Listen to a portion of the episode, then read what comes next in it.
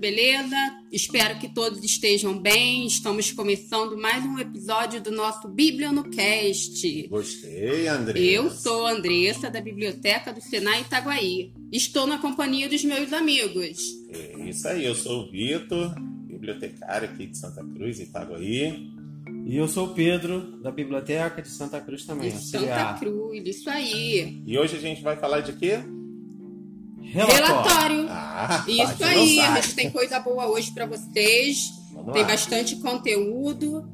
É, antes de entrar no relatório, pessoal, a gente vai falar também sobre uma etapa que é importante, que é o surgimento da ideia, né? Tudo começa a partir de um ponto. Mas o que é um relatório? O que é o relatório? O Eu sempre com relatório. as minhas indagações. O que é um relatório? Isso, Pedro, vem você com seus problemas, que é complicar a vida do aluno. Ah, é, é, o relatório ela é parte do projeto Integrador, isso eu Isso. sei, né? Olha, eu tenho uma coisa boa para falar para o aluno, tá? O aluno deve estar pensando, ai meu Deus, vou ter que fazer um TCC, como que é isso? E é. Deveria. E né? não é. Brincadeira. E não é, não, gente, que é isso, não vamos complicar não.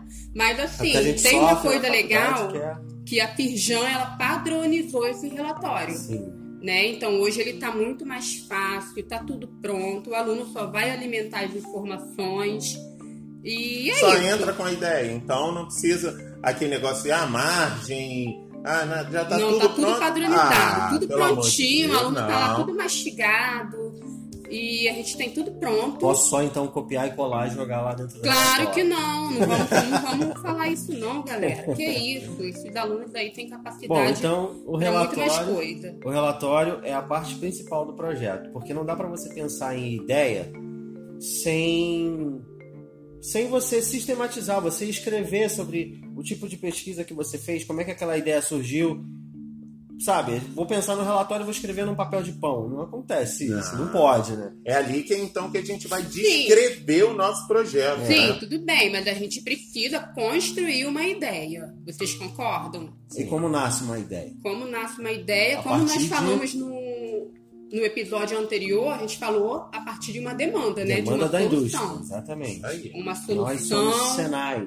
Então, Isso aí. Então a vocês gente- precisam identificar essa necessidade, identificar um problema. Exatamente. E aí, Essa pegando, ideia vai surgir a partir daí. pegando essa necessidade, essa ideia, a gente começa aquela outra parte que é a parte de Mas se eu não estou na indústria, eu não tenho contato com a indústria ainda. Veio o Pedro querendo complicar, eu quero gente. só.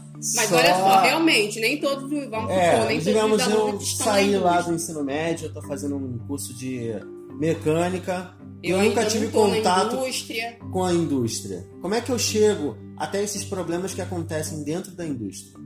Pesquisando no Google?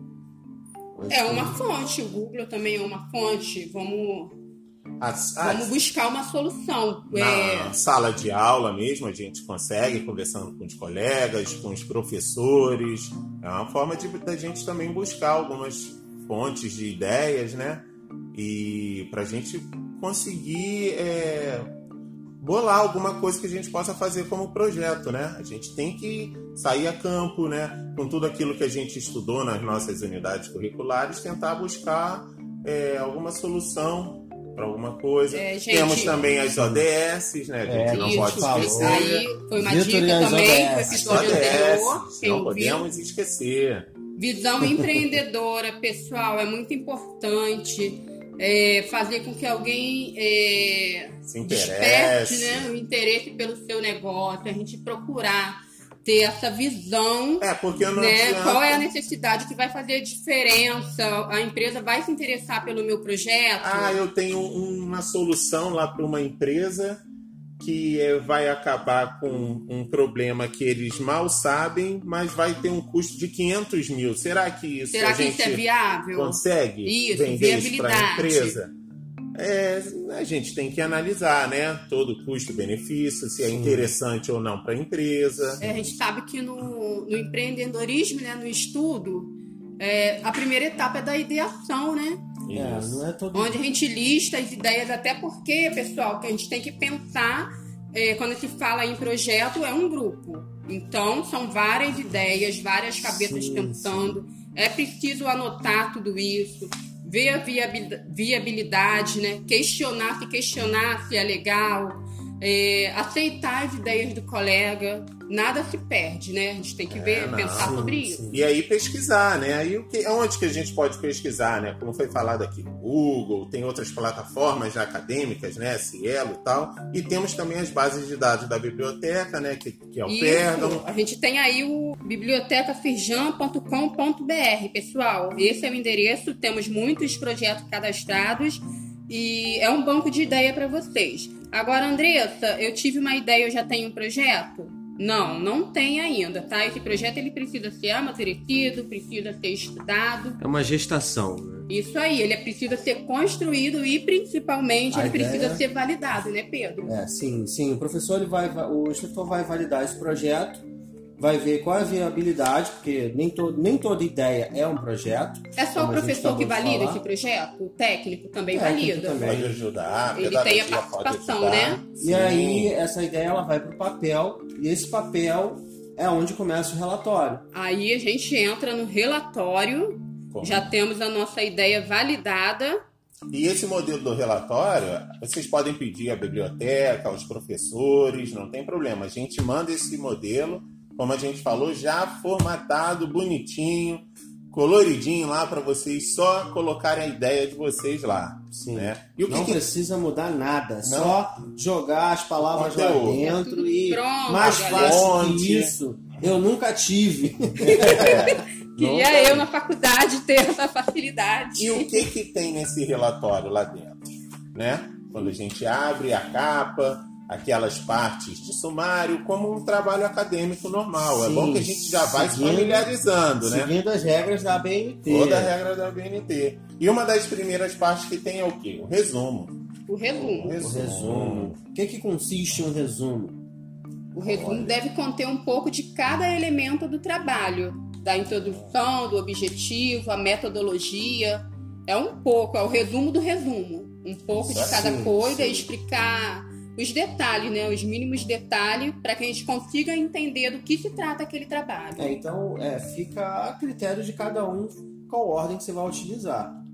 Isso aí. E como. É, Não cada precisa um, necessariamente começar pelo resumo. cada um faz de um jeito. Eu tive uma isso. ideia, escrevi a ideia toda, idealizei ela todinha, joguei pro papel e se eu quiser lá no final fazer o resumo, eu posso? Pode, Pode, pode. vontade. Tem que fazer. É, que Fazendo. fazer. não dá Ah, pra é, fugir. primeiro eu comecei pelo objetivo, as ideias vão surgindo, né, gente? Exatamente. Vai E- surgindo qual o método que eu vou usar. E lembrando que isso tudo é um trabalho acadêmico, a gente segue todas as normas da BNT. E o resumo tem a norma própria, que é a 6028. Mais pra- Então, caso você tenha dúvida de como fazer um resumo, faça uma pesquisa na BNT 6028, ele vai lá dar as dicas, né? Nós temos essas normas também para consulta na biblioteca. É, também. tá sempre disponível. No final do resumo você coloca as palavras-chave, que são os temas mais abordados né, na sua As pesquisa. palavras que mais representam, né, o, Não tem o projeto. mistério. É, o, res- o resumo, se eu, não, se eu não me engano, tem as palavras-chave, né? Que é os Pode buscar no o próprio infinitivo. resumo, não é isso, Pedro?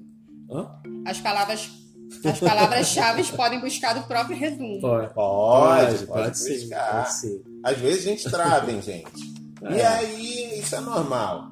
E aí a gente parte para o início do projeto em si, né? Que é a Introdução. introdução. Aí que começa a história. Porque a introdução é parte daquela pesquisa que o aluno fez, né, que a gente fez, aquela análise de dados, qual é a demanda que a, a indústria precisa, De onde Qual é o surgiu problema? o problema? como é que ele acontece. Você lembrando que a introdução você não vai falar sobre a solução do problema, você só vai introduzir o leitor sobre a sua Isso. pesquisa. Eu gosto, eu gosto assim né, de definir a introdução como a parte que você vai instigar o leitor, É. né? É, Você tem agora que trazer o prólogo. curioso Sabe sobre- aquela literatura que você tá pela lendo o prólogo, ele tá te mostrando um pouquinho da história, mas não é a Tá história. lendo o quê, Pedro?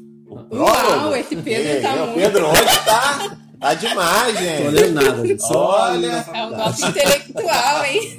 O prólogo, vamos lá. Gostei. E Mas é isso, gente. É como ler um bom livro, né? A gente lê aquele início ali, a gente já quer ler o livro Já todo. quer ler o Isso, é isso, essa é a introdução. E aí você vê uma leitura, uma leitura não, desculpa, você pega um, um relatório em que a introdução ela, ela é escrita de maneira é, é, é, clara, objetiva, te mostra o problema, como que ele acontece e, e, e isso acaba te instigando a ler o restante do relatório. Isso. Lembrando é um também que é um resumo, né? É, é uma um- pequena é parte. alongado. Eu gosto muito de pensar em introdução como aquele esquema da redação do Enem, que são as, as partes da redação, né? Introdução, é o desenvolvimento 1, desenvolvimento 2, objetivo, objetivo não, o, o- a parte final. Então, a introdução para mim é uma parte introdutória.